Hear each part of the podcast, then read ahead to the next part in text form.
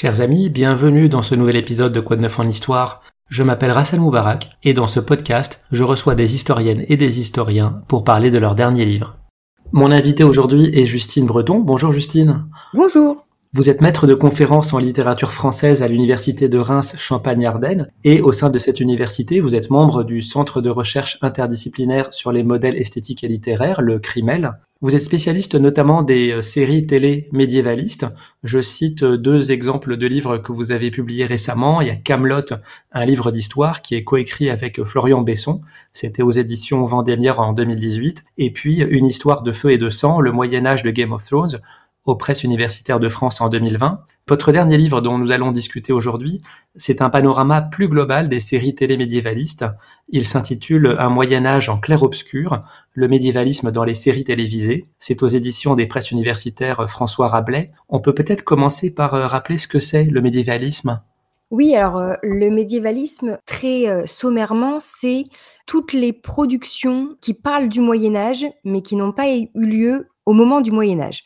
Voilà, donc globalement, à partir de, du XVIe siècle, alors même si les médiévistes sont pas forcément d'accord entre eux sur où se termine le Moyen Âge, mais globalement, on va s'accorder sur le fait que voilà, on a un Moyen Âge qui se termine à peu près au XVe siècle. Toutes les productions qui, par la suite, évoquent le Moyen Âge ou utilisent le Moyen Âge ou font appel au Moyen Âge, c'est ce qu'on va appeler le médiévalisme.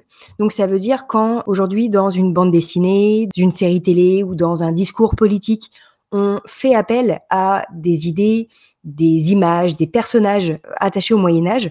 C'est ce qu'on va appeler des productions médiévalistes. Et mon rôle avec d'autres chercheurs, c'est euh, d'étudier justement ce médiévalisme, c'est-à-dire de comprendre pourquoi on utilise le Moyen Âge très régulièrement, pourquoi on le convoque comme ça pour euh, transmettre plein d'idées généralement assez contradictoires d'ailleurs, hein, de façon intéressante, et pourquoi justement on retient ces idées-là du Moyen Âge plutôt que d'autres. Voilà, donc le médiévalisme, c'est euh, euh, étudier le Moyen Âge en dehors du Moyen Âge. Vous analysez 81 séries diffusées entre 1949 et 2022, dont euh, plus des deux tiers ont été produits ces 20 dernières années. Et donc du coup, ça fait beaucoup d'heures de visionnage. C'est pas trop dur comme travail de recherche, ça? J'avoue que je vais pas me plaindre hein, quand même euh, quand je, je, passe mes journées à regarder des séries et que j'essaye de faire comprendre à mon entourage que si si c'est du travail. C'est pas forcément le, le, plus crédible, mais bon ils me connaissent depuis des années donc euh, ça fait un petit moment que je fonctionne comme ça. C'est euh, passer des, des, journées à visionner Camelot et à expliquer non non mais je bosse là.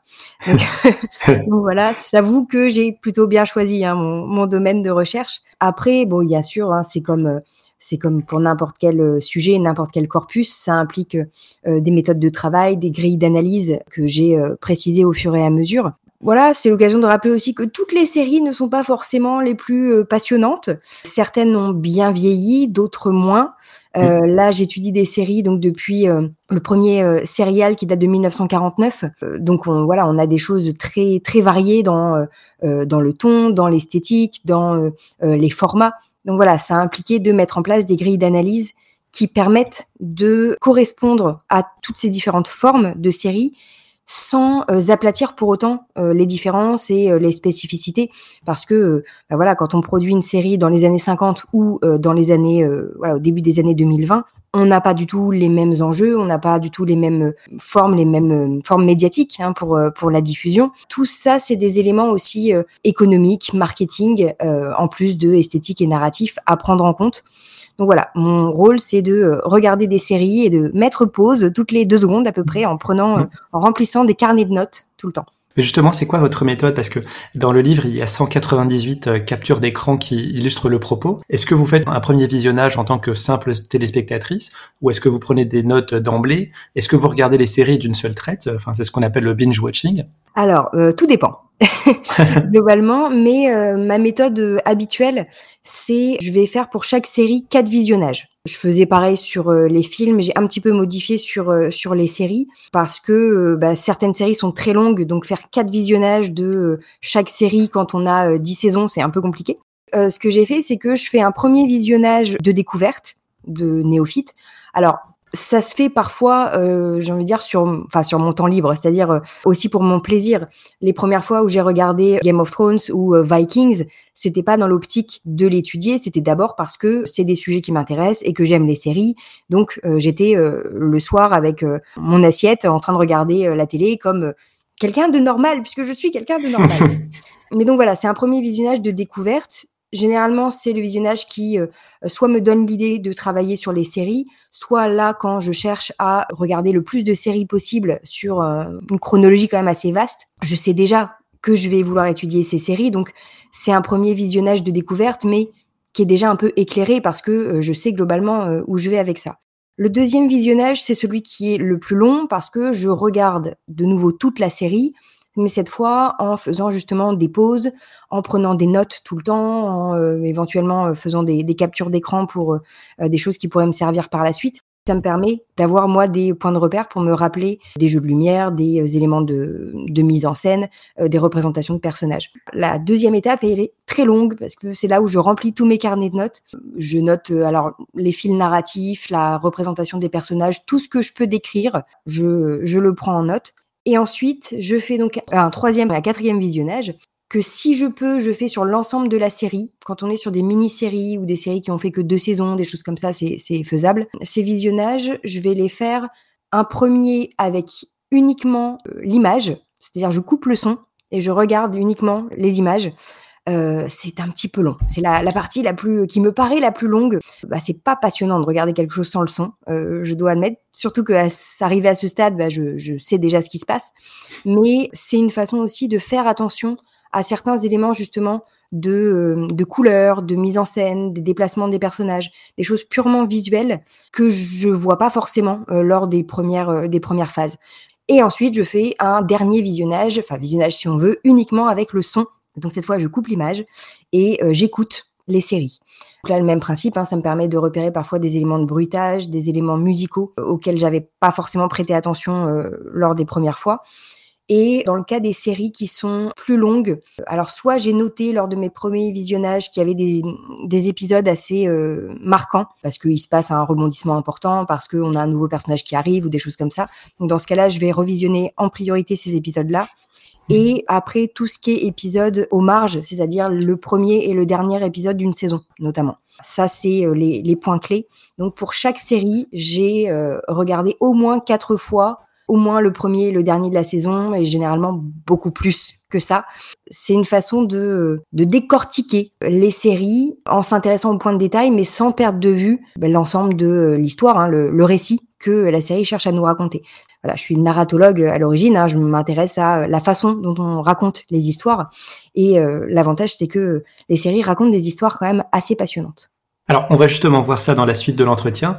Je tiens aussi à rassurer nos auditeurs, il n'y aura pas de spoiler. Et si jamais il y en a, eh ben, on coupera au montage.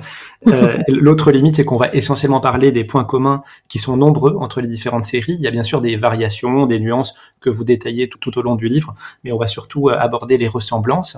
La première question, c'est sur la période. Vous avez dit euh, que, bon, on ne sait pas si le Moyen-Âge se termine au 15e, 16e siècle. Globalement, cette période s'étend sur à peu près 1000 ans, mais les séries télé la représentent comme peu évolutive.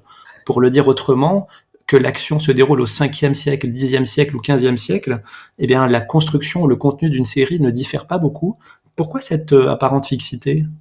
C'est une apparente fixité, alors qui est, pas uniquement propre aux séries hein, d'ailleurs. On va on va retrouver ça assez régulièrement dans euh, d'autres formes de représentation, que ce soit euh, au cinéma ou dans la BD ou dans certains jeux vidéo notamment, puisque le Moyen Âge est aussi très représenté dans ces formes-là. C'est vrai qu'avec les séries, ça se repère énormément parce que justement les séries télé sont un médium du temps long qui permettent par euh, bah justement par leur étendue, par la, le découpage en, épisodes et en saisons, qui permettent de euh, normalement mettre en scène une évolution. C'est ce qu'on attend un petit peu hein, d'une série. Et là, on se rend compte que que ce soit sur une même série ou sur justement l'ensemble de ce corpus, on a une vision très figée de ce que c'est le Moyen Âge, qui va reposer notamment sur des questions de facilité et de reconnaissance. C'est-à-dire que on se dit parfois, quand on, donc euh, je dis on, c'est plutôt euh, euh, les scénaristes, les producteurs, les réalisateurs, les gens qui vont être investis dans la création d'une série. on a parfois tendance à se dire que si on ne fait pas appel à des codes bien précis, pour le public, c'est plus difficile de comprendre ce que c'est le Moyen Âge. Alors que vous représentez un chevalier en armure, en armure de plate, donc plutôt 14e, 15e siècle, vraiment à la toute fin du Moyen Âge, là, tout de suite, dans l'esprit du spectateur, on voit c'est le Moyen Âge. Donc on imagine tout ce qui va aller avec, les châteaux forts, la féodalité. Éventuellement, si on est dans un monde de fantaisie, euh, ça va impliquer des combats contre euh, des dragons ou avec des magiciens ou des choses comme ça. Mais voilà, ce qui fait qu'on a des images figées qui nous évoquent tout de suite le Moyen Âge. Des créneaux, voilà, un mur avec des créneaux, euh, des sons aussi, hein, des bruits de cloches avec des bruits de, euh, un bruit de métal qui teinte. Ça peut être des, épées qui euh, s'entrechoquent, ça peut être le bruit de la forge. Voilà, on a des bruits, on a des images, des atmosphères, j'ai envie de dire, qui évoquent tout de suite, qui convoquent tout de suite le Moyen Âge en, voilà, en une fraction de seconde.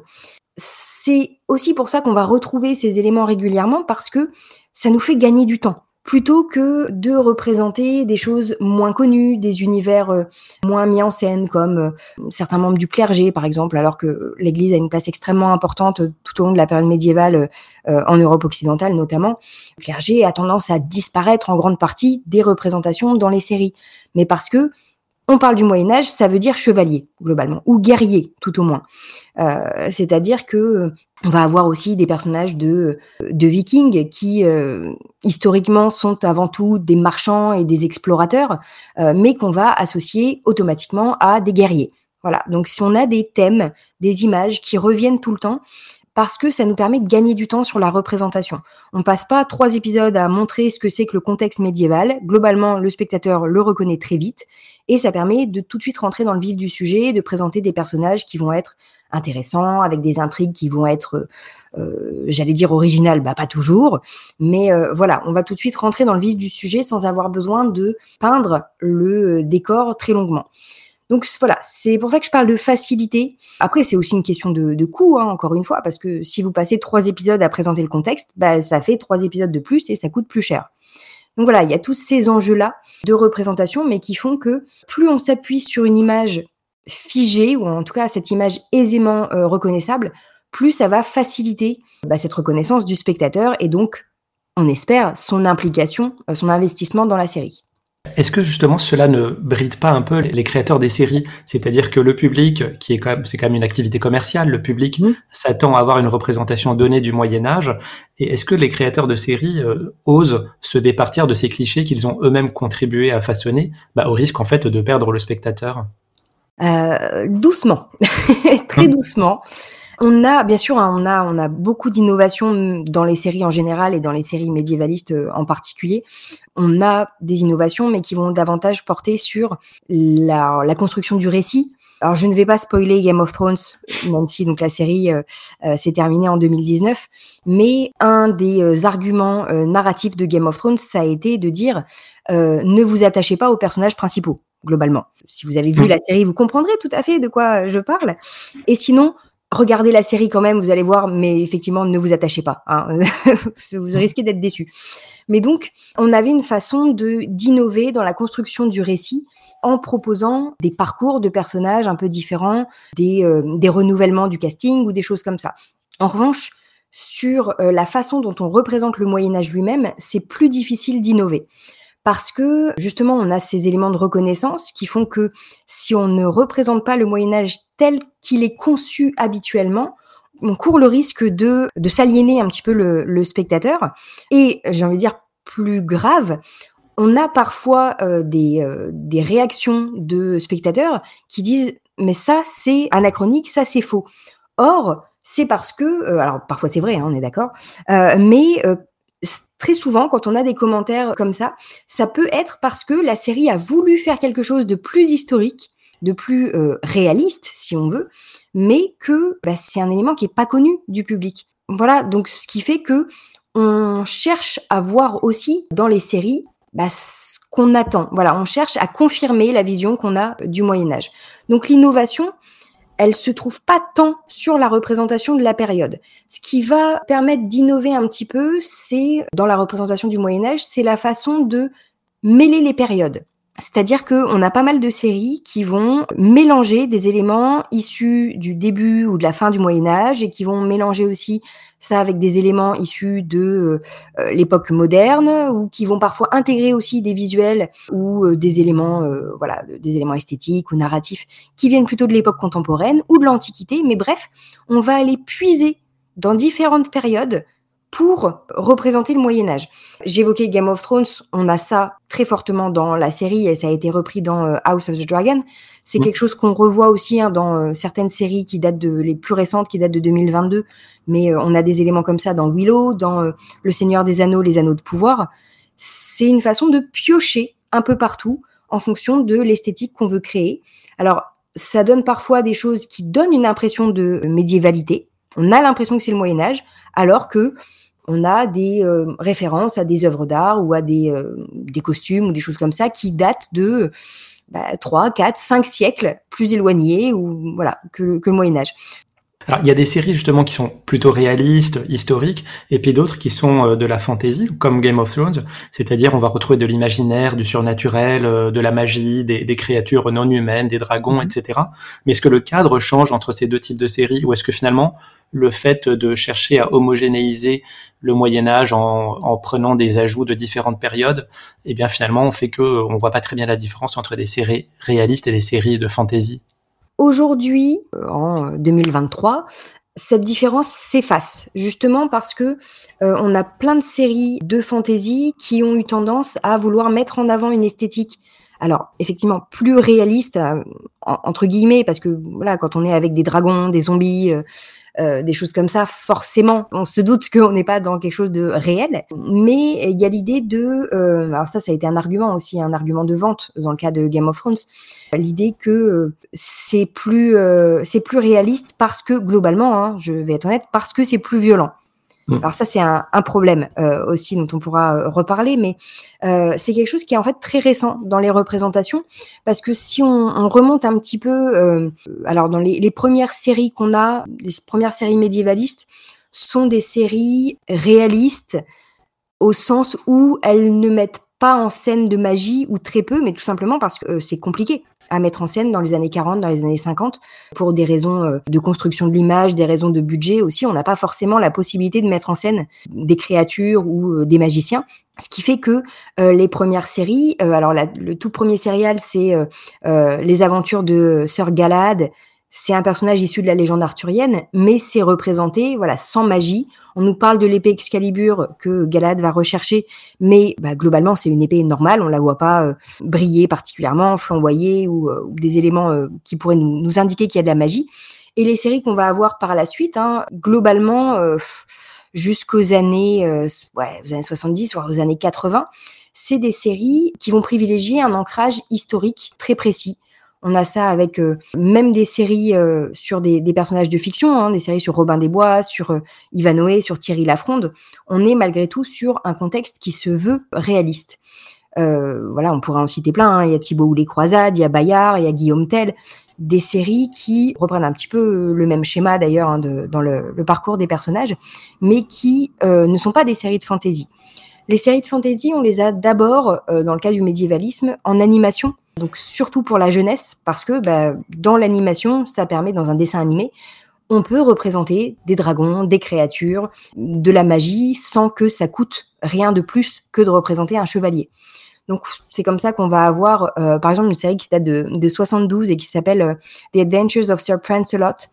Euh, c'est un dessin animé avec un petit chevalier qui part aux croisades Bon, en fait, qui décide de partir aux croisades surtout pour euh, s'éloigner de sa femme qui le gonfle. Hein. C'est euh, voilà, c'est quelque chose présenté de façon humoristique et il vit des aventures euh, toutes plus rocambolesques les unes que les autres jusqu'à arriver en Terre Sainte où il se rend compte que je spoil un petit peu mais la série date de 72 alors je vais me permettre mais il se rend compte que la croisade est terminée depuis 20 ans ou quelque chose comme ça donc, il rentre chez lui, il fabrique une fusée et il rentre euh, chez lui euh, en, quelques minutes.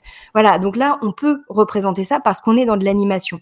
Les différences vont être en fait très marquées à cette époque entre euh, quelque chose de réaliste et quelque chose de fantasy. Il y a une série qui date de 83 qui s'appelle Wizards and Warriors, sorciers et guerriers, qui est donc une série de fantasy Et là, on est sur, euh, là, on le voit à 15 km, qu'on n'est pas sur quelque chose d'historique, que ce soit dans les costumes, dans la représentation des, euh, des monstres. Alors, on a des jeux avec des rayons laser ou des choses comme ça.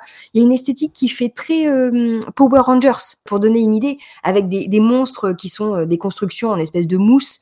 Bah, c'est on fait avec le budget qu'on a et avec les capacités techniques de l'époque. Donc il y a des choses qui sont d'ailleurs très bien faites et qui tiennent bien la route. Et il y en a d'autres, bah forcément, hein, depuis les années 80, on a un petit peu, euh, la technique a un peu évolué.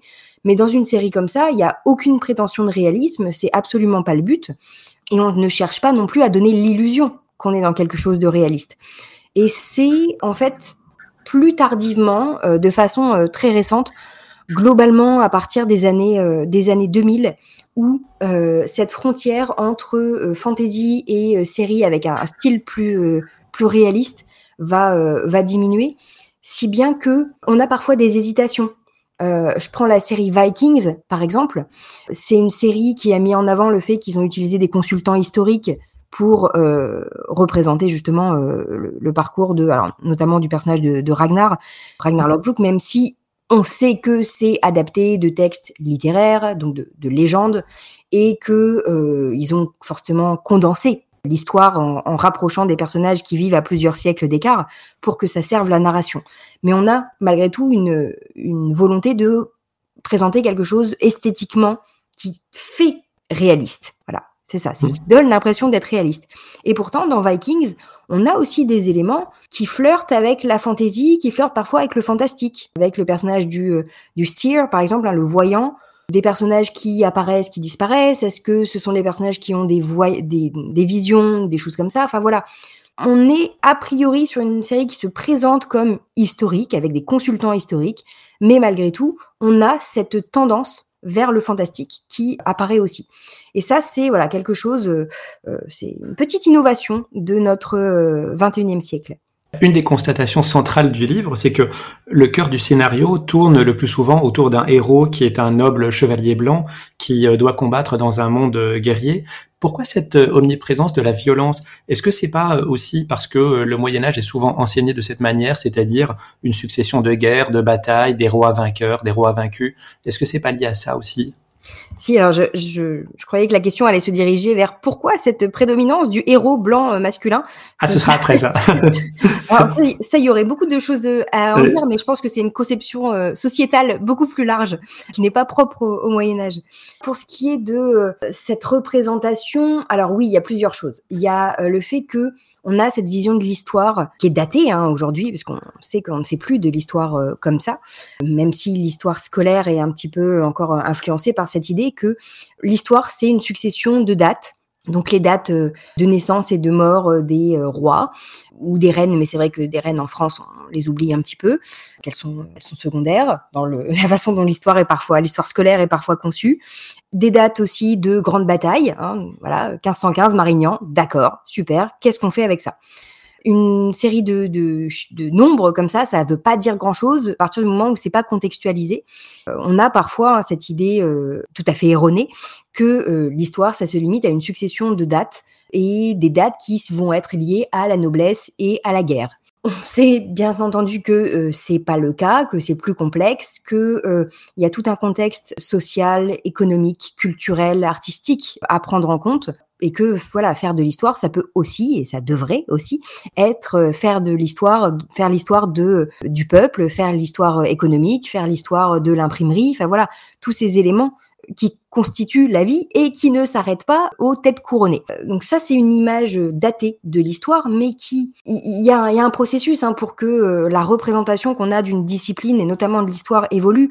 Mais on voit que l'histoire du point de vue des chercheurs a été modifiée depuis un petit moment. Hein. Ça fait longtemps qu'on ne focalise plus l'histoire uniquement sur les grandes figures et sur euh, les dates j'ai envie de dire heureusement, euh, voilà, mmh. on propose aussi des choses intéressantes. Il faut le temps que cette évolution se répercute dans euh, ce qui est enseigné à travers les manuels, à travers la façon dont euh, les enseignants du primaire et du secondaire, et donc ensuite du supérieur, font évoluer ce qu'ils enseignent aussi et ce qu'ils transmettent aux élèves.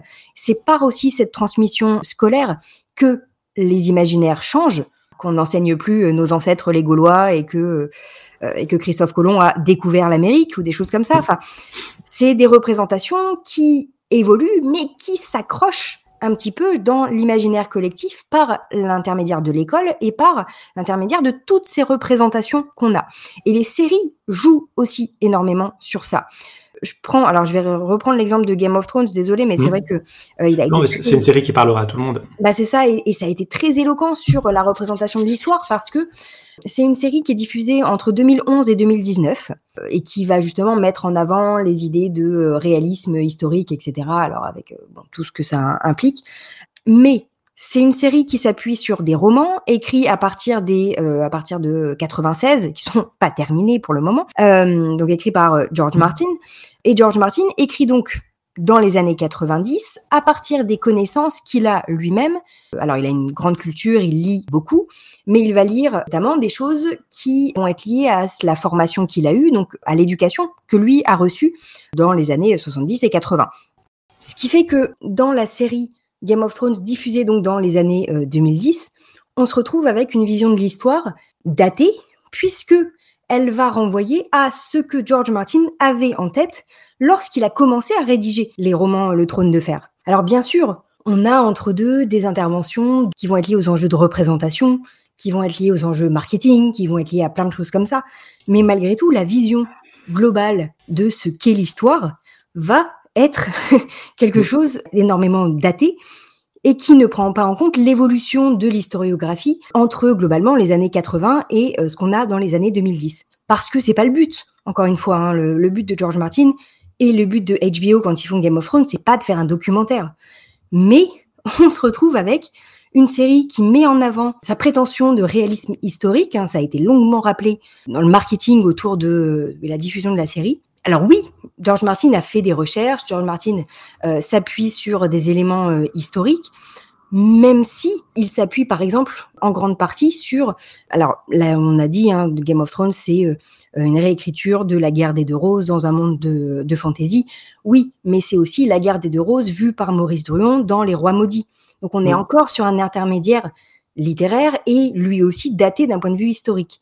Ce qui fait que on se retrouve dans les années 2010 avec une représentation de l'histoire qui met en avant un réalisme historique qui est en fait quelque chose qui date de 40 euh, ans avant. Donc voilà, c'est le, temps que ça arrive jusqu'aux séries, le temps que ça arrive jusqu'au grand public, l'histoire continue à évoluer, heureusement, la recherche continue à évoluer, et il faut le temps que ça euh, découle petit à petit jusqu'aux représentations. Dans l'intitulé de ma question, donc je commençais par parler du noble chevalier blanc et puis vous vous attendiez à la question d'après. Bon, mais je vais vous la poser. Donc vous, en fait, vous, c'est vrai que les héros c'est souvent des nobles, des chevaliers et des hommes blancs. C'est ce que vous écrivez. Est-ce qu'en fait ça fait pas écho à la société contemporaine, c'est-à-dire que les séries elles représentent beaucoup plus l'époque dans laquelle elles sont produites que la réalité historique euh, qui, qui reste illusoire. Si, tout à fait, hein, euh, c'est, clairement ça. Encore une fois, c'est pas propre euh, uniquement euh, aux séries. Ça, c'est un phénomène qui a été pas mal étudié par des historiens notamment, mais c'est l'idée que quand on veut représenter un film ou une série historique, on va en fait d'abord transmettre les valeurs et les enjeux de notre propre époque, parce que c'est ce qui nous parle aussi. Voilà, on va utiliser une période euh, historique, en l'occurrence le Moyen Âge, comme euh, vecteur d'idées que nous, on veut, euh, on veut voir et on veut voir représenter. Donc, on se met toujours en scène, on est très égocentrique, hein, que ce soit dans les séries ou, ailleurs. On met d'abord en scène ce qui nous intéresse, nous, et le Moyen Âge échappe, échappe pas à cette, à cette règle. Alors, quand je dis qu'on a euh, principalement des héros euh, masculins blancs, alors oui, hein, dans, ça c'est sûr, dans l'histoire de, des séries médiévalistes, c'est euh, assez évident. J'évoquais tout à l'heure les séries des années, depuis la fin des années 40 jusqu'aux années 70, 80, oui, on peut continuer à monter, je pense, jusqu'aux années 90. Mmh. Le héros est à chaque fois un homme blanc, généralement solitaire, ou alors qui va euh, s'agréger une, une, troupe de compagnons euh, façon euh, Robin des Bois ou Thierry Lafronde. Voilà, avec soit qui multiplie les conquêtes amoureuses, hein, c'est ce que fait Thibaut dans Thibaut ou les croisades, ou qui va avoir une dulcinée bien, bien définie, voilà, qui généralement pourrait être enlevée une ou deux fois hein, pour faire des aventures un petit peu et, envoyer le héros euh, euh, voilà mener euh, des quêtes diverses avec d'abord des représentations de nobles, de guerriers, Ça se nuance un petit peu. Alors dans les années 80, 90 notamment, on va avoir des héros plus euh, un peu plus ambigus, euh, un peu plus faillibles aussi. Hein. Les années 80, on a euh, La Vipère Noire, Black Adder, excellente série britannique que je ne peux que conseiller, dont la première saison est consacrée au Moyen Âge et en fait chaque saison représente une époque une époque différente. Mais voilà, on va avoir là un personnage beaucoup moins héroïque. Dans les années 90, on va avoir aussi un peu plus de personnages féminins qui vont être mis en avant. Je pense à la caverne de la Rose d'Or, qui date euh, des années, euh, du début des années 90, et qui là met en avant une jeune femme blanche qui va vivre pas mal de, pas mal d'aventures. Donc, c'est lié aussi à euh, l'évolution de la société. Encore une fois, hein, les vagues de, les différentes vagues de féminisme, les enjeux de représentation qui varient. Dans les années 90, on a aussi la série Catfell. Catfell qui est toujours un homme blanc, mais qui est cette fois, alors un ancien chevalier puisqu'il a participé aux croisades, mais qui est désormais plus âgé et qui est un religieux. Et donc, ça veut dire que là, on va être sur une représentation du Moyen Âge où la guerre est toujours présente, mais où on a malgré tout une vision différente. On n'est plus sur des enjeux guerriers constamment. La guerre est davantage en, toile de fond. Et euh, le personnage de Catfell, euh, frère Catfell, va mener des enquêtes ici. Donc c'est quelque chose qu'on va retrouver aussi après hein, dans d'autres séries. Là, euh, clairement, on est sur une une représentation qui euh, évoque aussi ce qu'on peut avoir chez euh, Echo avec le nom de la rose. le nom de la rose qui a été un succès littéraire, ensuite un succès en film et qui a été de nouveau adapté en série en 2019. Voilà, donc on peut représenter aussi le Moyen Âge différemment. c'est pas parce que le personnage est un héros, un homme blanc, que c'est problématique, bien entendu. D'autant que soyons honnêtes, hein, la littérature de l'époque est en grande partie centrée sur des personnages d'hommes blancs. Hein, c'est euh, c'est aussi le, principe, c'est un biais de, de l'époque. Ce qui pose problème, à mon sens, c'est quand on n'a que ce type de personnage. Parce que ça veut dire aussi uniquement le même type de récit. Et petit à petit, dans l'évolution des séries, on va voir apparaître des récits différents avec des personnages différents. C'est-à-dire des, euh, relations entre les personnages qui évoluent, des, euh, des, parcours qui évoluent, des types de personnages qui évoluent, hein, même si on est toujours sur, euh, voilà, on est toujours sur des personnages relativement jeunes, relativement minces, etc. Mais parce qu'on a aussi l'idée que il faut les envoyer à l'aventure pour qu'on ait un récit intéressant. Donc, si c'est euh, un enfant en bas âge ou euh, un vieillard, ça va être beaucoup plus compliqué de lui faire euh, mener des aventures épiques et de faire des roulades. voilà. Donc, c'est aussi une question pratique. Hein. Il, y a, il, y a, plein d'enjeux comme ça. Mais on voit que ça a évolué quand même, au sens où on a plus de diversité. Plus de diversité, ça ne veut pas dire bannir les personnages d'hommes blancs. Ça veut dire montrer que bah, ce sont pas les seuls, parce que justement, ce qui compte dans une série médiévaliste, comme dans toutes les séries et dans toutes les productions historiques, c'est pas tant de représenter le Moyen Âge. Le Moyen Âge, c'est un prétexte. Ce qui compte, c'est de représenter ce que nous, on veut mettre en scène, ce que nous, on veut voir. Ça marche plus ou moins bien. Il y a des choses qui sont faites avec plus ou moins de, euh, de, subtilité et des récits plus ou moins intéressants. Mais ce qui compte, c'est aussi de proposer des choses un peu différentes. Voilà, des modèles qui euh, varient. Parce que si le Moyen Âge est une structure figée, comme on a souvent dans les séries, bah, si on peut éviter en plus d'avoir des récits et des personnages figés, ça nous arrangerait. Hein, voilà. Ben, justement, pour euh, reprendre, pour rebondir sur euh, la diversité, on a l'exemple de deux séries récentes qui ont mis en scène des acteurs noirs au premier plan. Je pense à House of the Dragons, qui est donc le spin-off de Game of Thrones, où euh, l'acteur noir Steve Toussaint joue en plus le rôle d'un seigneur. Et puis aussi dans Le Seigneur des Anneaux, les Anneaux de pouvoir, dans lequel on a la princesse Disa, qui est une princesse naine noire. Comment ça a été reçu ces, ces, nouveaux castings, et notamment sur Internet? Euh, oh, la question piège. Comment ça a été reçu? Pas toujours très bien. Mmh. Euh, mais comme pour beaucoup de, de, récits de casting qui intègrent plus de diversité, hein, c'est euh, là on parle de séries récentes, mais ça avait été le cas euh, en 2008. Il y a une série qui s'appelle Merlin, tournée entre le Royaume-Uni et, et, la France, puisqu'on avait une partie du tournage à, à Pierrefonds dans l'Oise ou le personnage de euh, Guenièvre, qui deviendra à la fin de la série la reine Guenièvre. Encore une fois, là, je spoil l'histoire, mais c'est la légende arthurienne, elle date de 1000 ans, donc euh, mm. voilà. oui. Mais donc le personnage de Guenièvre est, interprété par euh, enfin une, une actrice métisse dont le frère euh, chevalier est un, un acteur à la peau noire, etc. Et déjà, ça n'avait pas plu à l'époque. Alors encore une fois, pas à tout le monde, mais il y a une partie très vocale du public qui voilà explique que ça ne peut absolument pas être le cas parce que on est sur le Moyen Âge et que au Moyen Âge en Angleterre, on ne peut pas avoir de personnages importants qui seraient des personnages noirs. Alors, bon, euh, il y a plusieurs problèmes avec cette idée. Il y a l'idée que euh, déjà on ne peut pas avoir de personnages noirs, mais on peut avoir des dragons, ça il n'y a pas de difficulté. Donc bon, on met le critère du réalisme où on veut. Ensuite, euh, c'est oublier en fait un petit peu trop vite que des personnages qui n'ont pas la, enfin des gens qui n'ont pas la peau blanche, on en a, que ce soit en Angleterre ou euh, dans ce qu'on va qualifier de la, France euh, du Moyen Âge, parce qu'on a des mouvements de population, on a des commerçants qui viennent d'un peu partout. voilà, on a notamment des gens qui se déplacent du nord de l'Afrique ou de du, fin fond de l'Asie, ce qui fait que des gens qui n'ont pas la peau blanche, on en voit au Moyen Âge, que ce soit dans la réalité historique ou dans euh, les textes. On a des, euh, témoignages, on a des, euh, on nous décrit des gens qui ne sont pas blancs. Donc, ça ne veut pas dire que la majorité de la population dans l'Angleterre du Xe siècle, par exemple, est une population noire ou à la peau pas blanche, mais ça veut dire que ce sont des personnages, des gens, partir de personnages, des gens qui existent et dont la présence ne surprend pas tant que ça, justement parce que on a cette importance, notamment du commerce, qui fait que ben, on croise plein de gens. Donc ça a été, euh, voilà, c'est un argument qui est problématique de dire qu'on ne peut pas avoir d'acteurs noirs dans des séries sur le Moyen Âge, parce que généralement l'argument qui est avancé, c'est parce que c'est pas réaliste. Bon bah voilà, encore une fois, hein, mm. le but est pas de faire du réalisme. Là, on a des dragons, que ce soit dans Merlin, dans euh, House of the Dragon ou dans euh, Les Anneaux de Pouvoir, on a d'autres éléments euh, magiques aussi. Donc après tout, on prend le critère qu'on veut. Et si on est sur des arguments de réalisme, en fait, on se rend compte que ça n'a pas de sens à la fois dans la construction du récit, dans ce que la série souhaite proposer et dans ce qui était véritablement le panorama social du Moyen Âge. Alors encore une fois, hein, à quelle euh, époque associer une série comme Les Anneaux de Pouvoir, qui n'est pas du tout une série à visée euh, historique et réaliste? Voilà, on peut se poser euh, la question.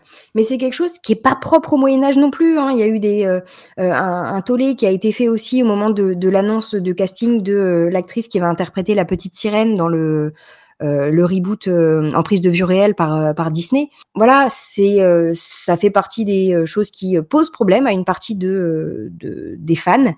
Les mentalités évoluent aussi, il hein, faut le faut s'en rendre compte. Après, oui, on est sur des personnages qui ont été mis au premier plan dans le marketing, que ce soit le, les personnages d'elfes noirs dans Les Anneaux de Pouvoir ou les personnages de, de, Steve Toussaint et en fait une partie de sa famille dans House of the Dragon. En revanche, alors je ne veux pas, euh, je ne vais pas spoiler. Ce sont des personnages qui restent malgré tout secondaires dans l'action à chaque fois. Mmh. Euh, c'est-à-dire que, alors j'évoquais oui, les personnages d'elfes, mais aussi le personnage de la reine euh, naine dans, dans Les Anneaux de Pouvoir. C'est des personnages qui ont un rôle, qui ont des répliques, qui agissent, mais qui ne sont pas les personnages principaux, les personnages centraux. Donc voilà, c'est aussi quelque chose qu'on a vu dans, euh, dans Willow, où ça évolue doucement, avec plus de représentation plus de diversité, que ce soit dans euh, voilà les questions raciales ou ethniques, dans les questions de, de relations amoureuses euh, aussi. Dans, dans, Willow, on a un petit peu d'évolution, mais ça se fait doucement parce que le but est pas forcément de plaquer de la diversité pour le plaisir de plaquer de la diversité. C'est des enjeux essentiel aujourd'hui de représentation. Il faut euh, représenter parce que justement, bah, quand on fait une série, même sur le Moyen Âge, on cherche à représenter notre époque avant tout. C'est toujours la même chose, mais ça se fait doucement parce que justement, dès qu'on a une représentation euh, un peu moins blanche, on a toute une vague sur les réseaux sociaux notamment qui se fait entendre.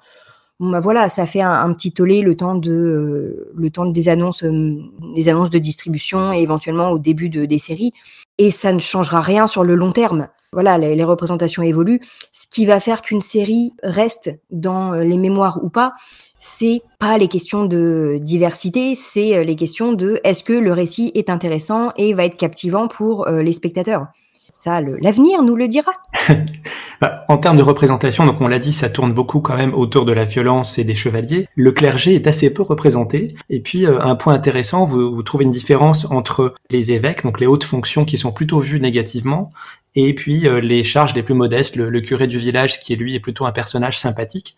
Alors d'une manière générale, les séries elles se déroulent en Europe occidentale où le christianisme est euh, la religion prédominante euh, au Moyen Âge, mais la religion chrétienne elle est plutôt dévalorisée, notamment lorsqu'on la compare aux croyances des peuples nordiques, donc dans Vikings, Last Kingdom, etc., où le polythéisme est souvent synonyme de tolérance, de liberté, de croyance. Pourquoi cette image négative de la religion chrétienne, notamment dans, dans ces séries-là? Euh, en fait, la représentation négative va porter pas tant sur le christianisme en lui-même que sur euh, tout ce qui est religion institutionnalisée. Euh, mais c'est vrai que donc voilà, ça reste principalement le, christianisme qui est la religion la plus mise en scène, ou parfois des formes qui rappellent le christianisme. Je pense par exemple à une série de Netflix qui a eu qu'une seule saison, qui s'appelle Cursed, la rebelle, euh, qui réécrit la légende arthurienne, mais du point de vue du personnage de Nimu, donc un personnage euh, féminin et traditionnellement un peu plus secondaire dans, euh, dans la légende. On est là sur donc une représentation légendaire qui inclut des personnages de fantaisie, puisqu'on a des, des peuples faits euh, c'est-à-dire avec avec des cornes, avec des ailes, voilà, des, des, créatures féeriques, mais qui vont lutter contre une religion institutionnalisée, des prêtres rouges qui ne sont jamais évoqués comme des chrétiens, mais tous les éléments rappellent, que ce soit leur hiérarchie, euh, certaines, certains éléments de, de, rituel ou de culte, sont clairement faits pour renvoyer aux heures les plus sombres de l'histoire du christianisme, et notamment aux pratiques euh, de l'Inquisition. Donc ce qui fait que là, même sans utiliser des termes euh, liés au christianisme, on va avoir toutes ces connotations derrière.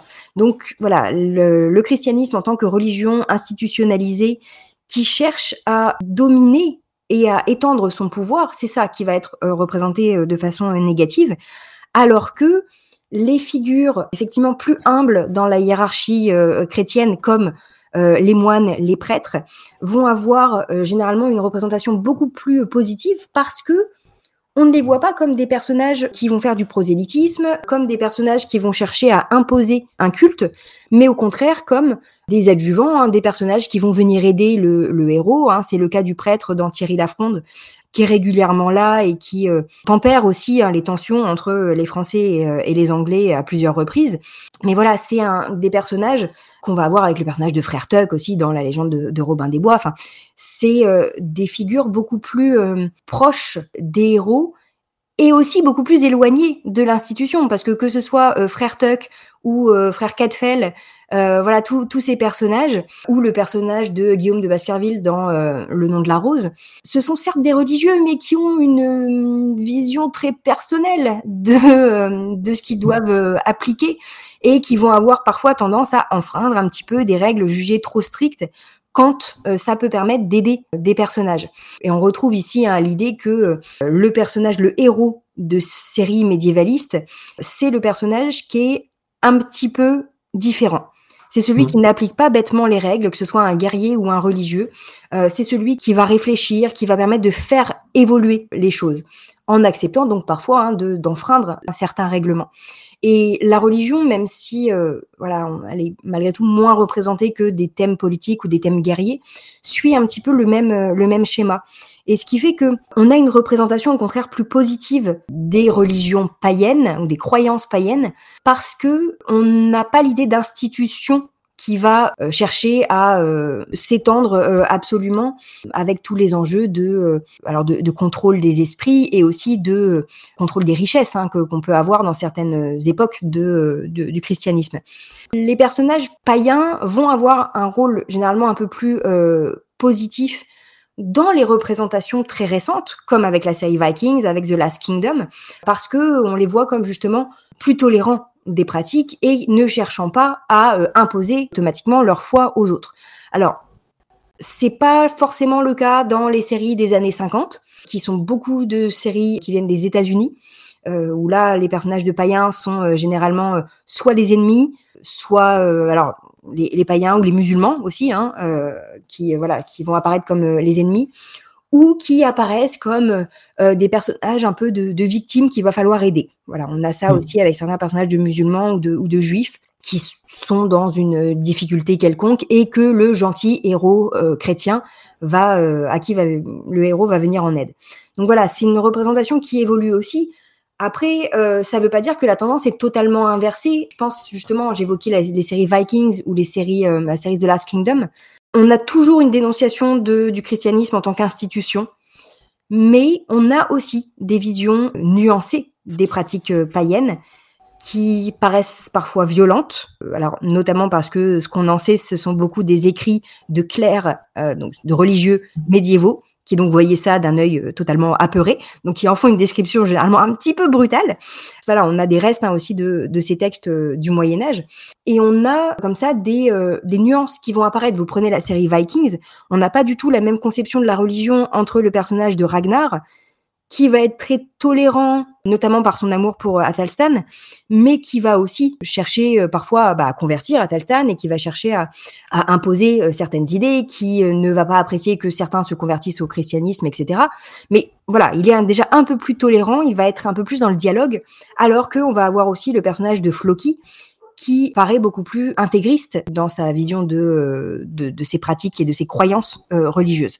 Donc voilà, c'est encore une fois l'idée que ce qui est intéressant, c'est d'avoir de la variété et d'avoir de la diversité, en fait. Les nobles et le clergé, c'est une petite minorité de la population au Moyen Âge, à, à peu près 3%. Le gros des troupes, euh, ce sont les paysans, les travailleurs, et pourtant on les voit très peu à l'écran, et quand on les voit, ils sont représentés comme étant sales, miséreux, ils sont habillés de couleurs ternes, en fait ils se confondent pratiquement avec le, le paysage alentour. Pourquoi est-ce qu'on ne les voit pas? Enfin, quelle fonction ils occupent dans les séries? Mais on ne les voit pas parce que dans l'histoire, pendant très longtemps, on ne les a pas vus. On n'a pas voulu les hmm. voir, plus exactement. Ce qui fait que on retrouve cette idée dans euh, dans les séries. On va se focaliser sur euh, la noblesse et encore une fois, hein, la noblesse de la chevalerie principalement. Et il faut bien habiter un petit peu, euh, remplir les, les décors et habiter les villes ou les campagnes que traversent les chevaliers. Donc on met des paysans en élément de décor. Ce qui fait qu'on va considérer que bah, si on est un paysan euh, c'est qu'on n'a pas une grosse espérance de vie et qu'on passe sa journée dans la boue et que on est sur une vision qui n'a pas beaucoup évolué depuis euh, les visiteurs ou depuis euh, Sacré Graal des Monty Python, où on voit des paysans qui pataugent dans la boue et qui sont ravis de le faire. Pourtant, on sait que bah déjà c'est la majorité de la population, que oui, on a une grosse population paysanne, mais ce qui n'empêche pas d'avoir une éducation, ce qui n'empêche pas de porter d'autres couleurs que le marron et le beige, l'air de rien, parce que c'est des choses qu'on a très souvent hein, dans, dans les séries. Et c'est pareil, on a tout ce qui est artisan, tout ce qui est personnage qui va gérer l'administration du, du, royaume ou des choses comme ça, tous ces personnages disparaissent. C'est-à-dire qu'on a 90, 90% de la population médiévale qui n'apparaît pas dans euh, les séries, ou alors rapidement en passant. On a quelques séries qui mettent un peu plus l'accent sur euh, les artisans. Je pense par exemple à une série comme Les Piliers de la Terre. Les Piliers de la Terre, on va avoir une représentation de certaines formes d'artisanat parce que la série repose sur euh, la construction d'une cathédrale. Donc, on va avoir certains artisans qui interviennent dans la construction de cette cathédrale et on va avoir euh, une présentation aussi de de la façon dont ils travaillent, de leurs outils, etc. Même si encore une fois, hein, c'est pas euh, pas un documentaire. Donc, ce qui fait que on a une vision extrêmement biaisé, mais qui reproduit ce qu'on a eu pendant très longtemps dans l'histoire universitaire, l'histoire de l'histoire scolaire aussi. C'est-à-dire, voilà, on, centrait notre attention sur les nobles, hein, les hauts du royaume, en donnant l'idée que ce sont les personnes qui font évoluer la société, etc.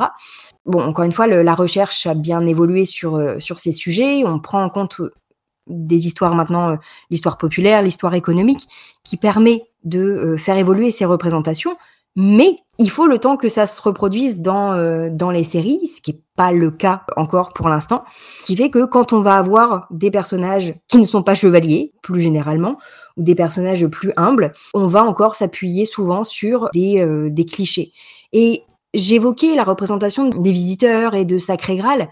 C'est pas anodin parce que là on va avoir un peu plus de personnages de paysans, mmh. c'est dans les comédies. On a ça dans euh, Camelot, on a ça dans euh, La petite histoire de France euh, aussi, qui est une série française diffusée sur M6 où on a une partie consacrée au Moyen Âge. Les paysans sont toujours des personnages secondaires, mais malgré tout, ils sont là. Ils ont un rôle, ils ont un nom que ce soit Getno et Ropars dans Camelot ou Gaspard dans La petite histoire de France, ce sont des personnages qui font partie de la distribution. On va s'appuyer pour les mettre en scène sur des clichés, justement, hein, sur euh, les questions de, de, saleté, etc. Alors j'en profite pour rappeler que oui, on se lave au Moyen Âge, euh, fréquemment d'ailleurs. Ah ben vous dites même par exemple que leur, leur dentition était meilleure que la nôtre, alors que l'image qu'on en a, c'est celle des visiteurs avec des dents euh, euh, noires et qui manquent, mais en fait non. C'est ça, c'est Jacouille la fripouille a fait beaucoup de mal mmh. à la dentition, à la représentation de la mmh. dentition médiévale. Non mais c'est vrai que ce qui abîme les dents, c'est principalement le sucre. Et le sucre dans l'alimentation au Moyen Âge, bah, c'est pas compliqué, on n'en a pas en fait. Euh, voilà, on va avoir du, miel ou des choses comme ça, mais qui n'ont pas du tout les mêmes, les mêmes enjeux et qui donc ne provoquent pas les mêmes dégâts sur euh, la dentition.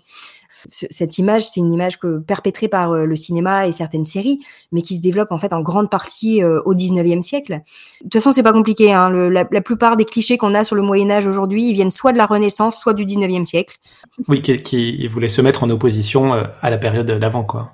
C'est ça, c'est euh, mmh. début de la période moderne, on a eu tendance à vouloir un petit peu taper sur le Moyen Âge en disant c'est c'est mille ans où on ne sait pas trop ce qui s'est passé, euh, c'est une époque un peu obscure, voire obscurantiste. Hein. D'ailleurs, on parle de Moyen Âge parce que c'est euh, cette époque d'entre-deux, entre une, une antiquité qu'on euh, suppose glorieuse et l'époque moderne, notamment à partir de la Renaissance, qui va être voilà après l'époque de, de l'humanisme et de tout ce qu'il y a de le plus positif dans l'histoire de l'humanité, y compris les mmh. chasses aux sorcières. Bref.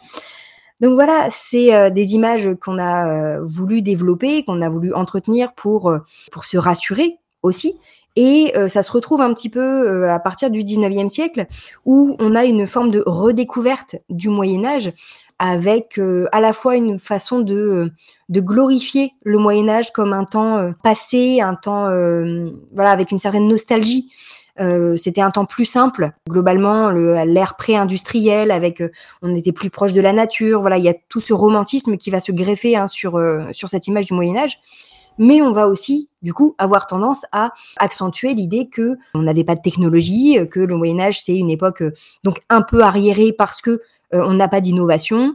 Voilà. Alors qu'encore une fois, en mille ans d'histoire, avec quand même pas mal de guerres entre deux et pas mal de d'évolutions. Je pense notamment au XIIe siècle, qui a été une, époque de, renaissance véritablement. On a énormément d'évolutions, que ce soit dans l'art, dans euh, la culture, dans euh, euh, la polyurcétique, dans la médecine. Enfin voilà, tous ces éléments ont énormément évolué sur les mille ans d'histoire médiévale on a eu tendance un petit peu à, l'oublier. Et ce qui fait que la redécouverte du Moyen Âge au 19e siècle est à la fois quelque chose de, positif, au sens où ça remet un petit peu au goût du jour le Moyen Âge, et, on n'en est toujours pas sorti aujourd'hui, donc ça, je, suis ravie. Mais ça a permis aussi de, de construire ou de figer des clichés sur, euh, sur une époque euh, voilà plus arriérée.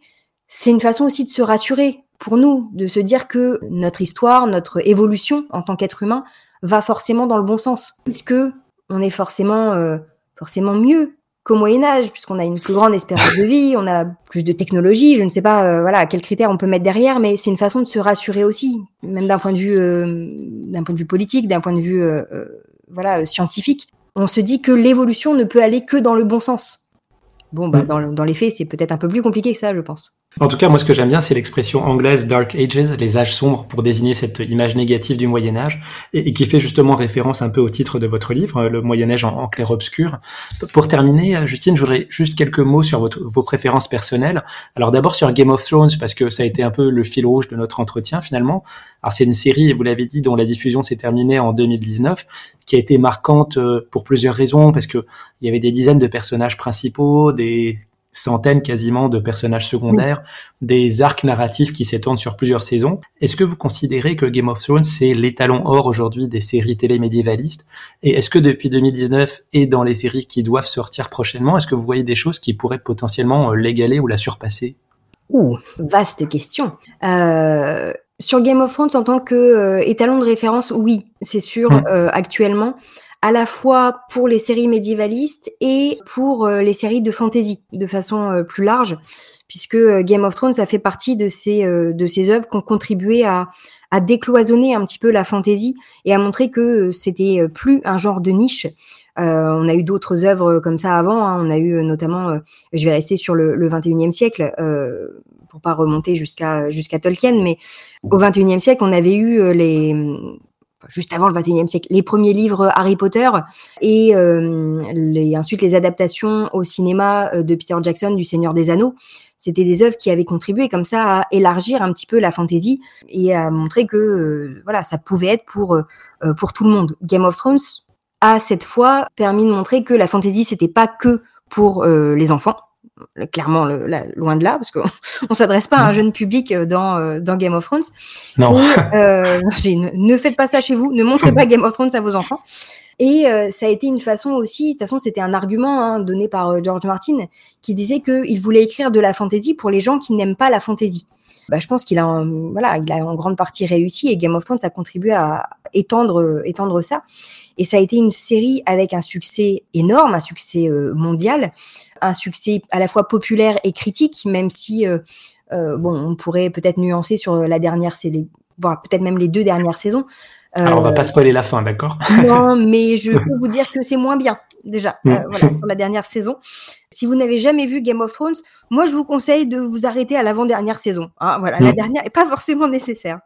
Mais donc voilà, après c'est des, choix de, représentation aussi. Puis rappelons que les, les, showrunners de Game of Thrones, euh, au bout d'un moment, ils ont dépassé l'histoire qu'avait euh, George Martin, puisqu'il n'a pas encore publié la fin de son, de son récit. Donc, ils ont improvisé et on sent qu'ils n'ont pas les mêmes capacités voilà, d'auteur que George Martin. Mais donc, on est sur euh, une série qui a été un énorme succès que les grands studios cherchent à reproduire aujourd'hui. Ils ont cherché à se mettre dans le, le créneau laissé par Game of Thrones. Alors, en fantasy, on a eu des, euh, des tentatives avec des choses comme euh, sur HBO, euh, ils ont enchaîné avec His Dark Materials, une série de, de, fantasy. On a eu aussi d'autres d'autres studios qui ont tenté des choses. Netflix, par exemple, depuis 2019, hein, et c'est pas anodin. 2019, mm. c'est la l'année de fin de Game of Thrones. Depuis 2019, Netflix propose The Witcher. The Witcher qui, sur le papier, a tout pour égaler, peut-être même surpasser le succès de Game of Thrones. Après, ça c'est sur le papier. Tout dépend de ce qu'en fait euh, Netflix. Ils sont pas forcément bien partis, euh, je pense, avec la première saison de The Witcher. Ça se rattrape un petit peu sur la suite, mais leur but étant de euh, faire tout de suite un univers étendu, comme on a voilà un Marvel Cinematic Universe ou un, univers Star Wars aujourd'hui. Le but de Netflix aujourd'hui, c'est de créer un, Witcherverse, je sais pas comment on peut dire, puisque on a la série The Witcher qui est en cours depuis 2019. Euh, on a eu un film d'animation, Le Cauchemar du Loup, euh, sur euh, Netflix aussi. Là, on a eu fin 2022 la mini-série The Witcher Blood Origin, enfin l'héritage du sang, qui est une série préquelle à The Witcher, mais qui prépare la suite. Et l'idée de Netflix, ça va être entre les saisons de The Witcher de proposer soit des mini-séries, soit des films d'animation pour pouvoir étendre cet univers. Donc voilà, leur objectif, c'est de clairement hein, s'inscrire dans le créneau euh, laissé par, euh, par Game of Thrones en s'adressant à un public qui aime une vision euh, sombre du Moyen Âge. Et, et, pour ça, avec The Witcher, ils ont l'avantage d'avoir une super, une super base puisque ils s'appuient sur des romans d'Andrzej Sapkowski, donc un, auteur euh, polonais qui a écrit les romans mm. qui s'appellent Le Sorceleur. Romans qui, a priori, sont terminés, même si l'auteur n'exclut pas la possibilité de réécrire des textes, mais donc une histoire complète, contrairement à Game of Thrones où on n'a toujours pas la fin. Et en plus, c'est une histoire, alors encore une fois, euh, très riche, avec euh, de, la magie, avec une vision très sombre du Moyen Âge, donc on est sur les mêmes codes mais où on a aussi une première fanbase qui existait, hein, des, des, fans déjà bien acquis à la cause, à la fois avec le succès des romans, comme on avait pour Le Trône de Fer, et avec euh, The Witcher qui avait été adapté en jeu vidéo aussi par euh, CD Projekt Red entre 2007 et, 2015 avec notamment le superbe euh, The Witcher 3 Wild Hunt qui date de 2015. Mais donc ce qui fait qu'il s'appuie déjà sur non seulement un univers mais aussi des fans déjà présents a priori. Bon, à voir si Netflix arrive à être à la hauteur de cette, cette saga c'est pas forcément sûr pour le moment, euh, mais en tout mmh. cas, ils y travaillent. Et on a euh, des studios comme ça qui vont chercher à se mettre dans le créneau de Game of Thrones, mais pas avec une seule série. Et ça, c'est ce que euh, je pense c'est la, tendance hein, qui se, dessine sur le médiévalisme. Une série ne suffit pas. Hmm. On le voit, Game of Thrones a été décliné euh, avec un spin-off euh, préquel qui est euh, House of the Dragon. D'autres hmm. projets sont en cours. Hein. HBO cherche à entretenir justement cette, ce succès de Game of Thrones. On a aussi la série Vikings Valhalla qui prend la suite, toujours sur Netflix d'ailleurs, euh, qui prend la suite de la série euh, Vikings. La série Le Seigneur des Anneaux, Les Anneaux de Pouvoir, c'est une euh, série qui s'inscrit bien sûr dans la lignée des œuvres de Tolkien, mais aussi de Peter Jackson. Et il y a d'autres projets de la Warner qui sont en cours mmh. autour de ces univers. Enfin voilà. Y compris des films. Y compris des films, tout à fait. Et puis je, je mets de côté tous les jeux hein, qui existent aussi. C'est le cas aussi avec Willow qui euh, est une série qui poursuit le film qui date euh, des années 80. Donc on est ici sur l'idée de vouloir continuer à représenter des Moyen Âge de euh, fantasy, mais avec une certaine sécurité, c'est-à-dire qu'on va s'appuyer sur des œuvres préexistantes. Voilà, donc The Witcher, Game of Thrones, Vikings, Le Seigneur des Anneaux, Willow. Donc on s'appuie sur quelque chose déjà existant pour capitaliser un petit peu sur ce succès, continuer à le prolonger et continuer à étendre, des univers. Alors encore une fois, il faut que maintenant les, récits suivent, puisqu'on a, euh, euh, on a des univers qui sont intéressants, qui ont beaucoup de potentiel. On a des studios qui ont beaucoup de moyens aussi. Toutes les séries que j'ai évoquées là, qui datent de 2022, sont toutes des séries diffusées sur euh, des chaînes ou des plateformes à péage, que mmh. des séries payantes. Donc voilà, il y a des enjeux aussi économiques derrière qui sont un petit peu différents. On a clairement les budgets qui suivent. Hein. la série Les Anneaux de Pouvoir a clairement tuer le game euh, dans les questions de milliards dépensés. Mm. Maintenant, il faut que les récits aient quand même suffisamment de force pour tenir derrière. Et ça, je pense que c'est la prochaine étape qu'il va falloir travailler euh, parce que euh, Game of Thrones, c'était non seulement du, réalisme, du pseudo-réalisme, très belle distribution des, des, décors et des costumes sublimes, etc. Mais il y avait une histoire qui tenait la route derrière, un récit qui tenait la route. Ça, pour l'instant, on a un peu de mal à le retrouver dans euh, dans d'autres séries euh, plus récentes. Mais euh, en tout cas, on va continuer à suivre les studios qui essaient de, de, nous proposer ces récits différents, je sais pas, mais ces récits voilà, variés sur le Moyen Âge. les séries, on en a cité pas mal. Ce serait quoi votre top 3 pour terminer? Oh, c'est cruel. Ouais, je sais. C'est pour ça que j'ai pas dit la série préférée, mais allez, le podium, quoi. Et, dans le désordre. le podium. Alors, oh, c'est difficile. Je vais pas, je vais pas citer Game of Thrones parce qu'on l'a déjà beaucoup évoqué. Mm. Et que euh, voilà, je, pense que les gens euh, connaissent maintenant. Si vous avez réussi à échapper euh, à Game of Thrones depuis 2011, déjà chapeau, mm. parce que c'était pas forcément le plus simple. Et je pense que bah, pour, voilà, pour maintenant, vous pouvez être un peu, un peu tranquille avec ça. Mes séries préférées, oh là c'est horrible. je vais citer des choses peut-être un petit peu, un petit peu à la marge, mais ouais, si, moi j'aime beaucoup une série, par exemple, qui a eu que deux saisons, qui a été diffusée entre 2015 et 2016 et qui n'a pas été diffusée en France, donc euh, désolé. Euh, mais c'est une série qui s'appelle Galavant. Donc Galavant, c'est une série qui a été diffusée euh, sur ABC. C'est une série médiévaliste de fantasy qui détourne les codes des contes de fées et c'est une série musicale.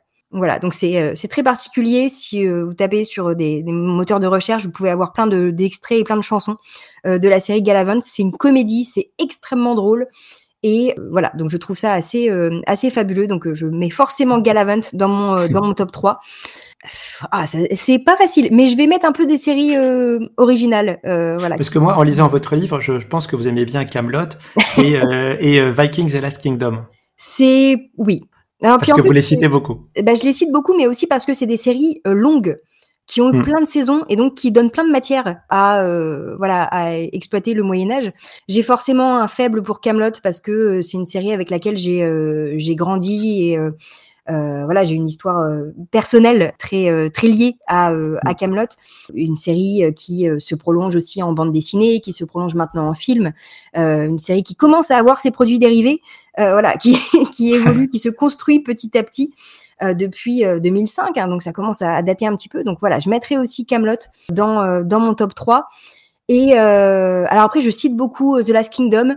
Ça ne mm. veut pas dire que c'est la série que je préfère mais euh, elle étudie, voilà, elle, euh, montre des, facettes intéressantes du, du Moyen Âge, donc c'était important d'en parler. C'est pareil, j'ai un faible pour euh, pour Vikings parce que on est sur des représentations très parfois très caricaturales, donc qui sont très intéressantes à étudier. En plus du du, charme des personnages principaux euh, que sont euh, Ragnar et Lagertha euh, notamment. mais voilà, quitte je vais, je vais rester dans les comédies pour la peine pour mon, mon top 3 après Galavant et Camelot. je vais citer une série, une autre série française peut-être très peu connue et qui a été diffusée sur sur Arte qui s'appelle Pigeons et Dragons. Ah oui. Voilà, qui surprend un petit peu, mais je pense que c'est important de montrer aussi que le Moyen Âge c'est pas que des guerres et des gens qui meurent, euh, mais qu'on peut en rire et qu'on peut faire des comédies assez euh, assez sympas sur euh, sur le Moyen Âge.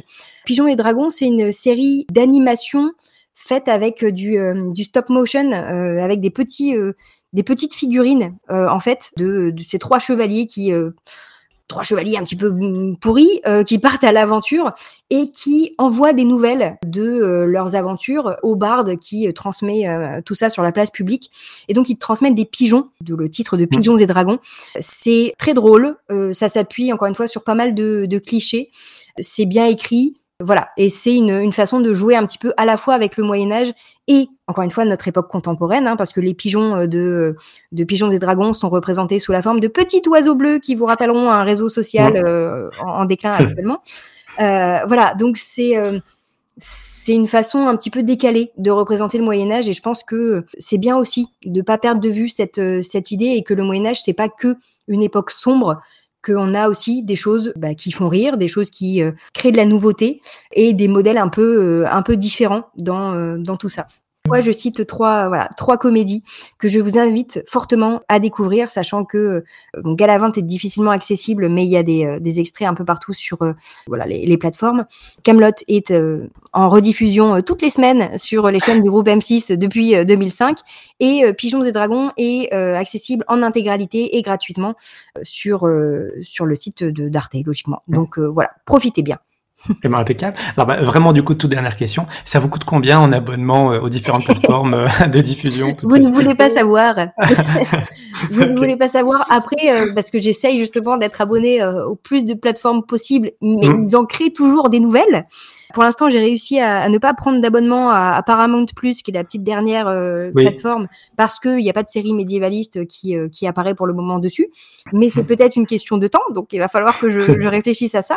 Bon, l'avantage aussi, c'est que moi, c'est mon travail, hein, donc euh, bon, bah, c'est des frais professionnels, hein, tout ça. Mais oui, ça fait, euh, ça fait un budget, malgré tout, l'air de rien. eh ben, merci beaucoup, Justine Breton, d'avoir accepté cette invitation, puis de nous avoir parlé de, de votre passion, euh, en plus de votre travail, finalement.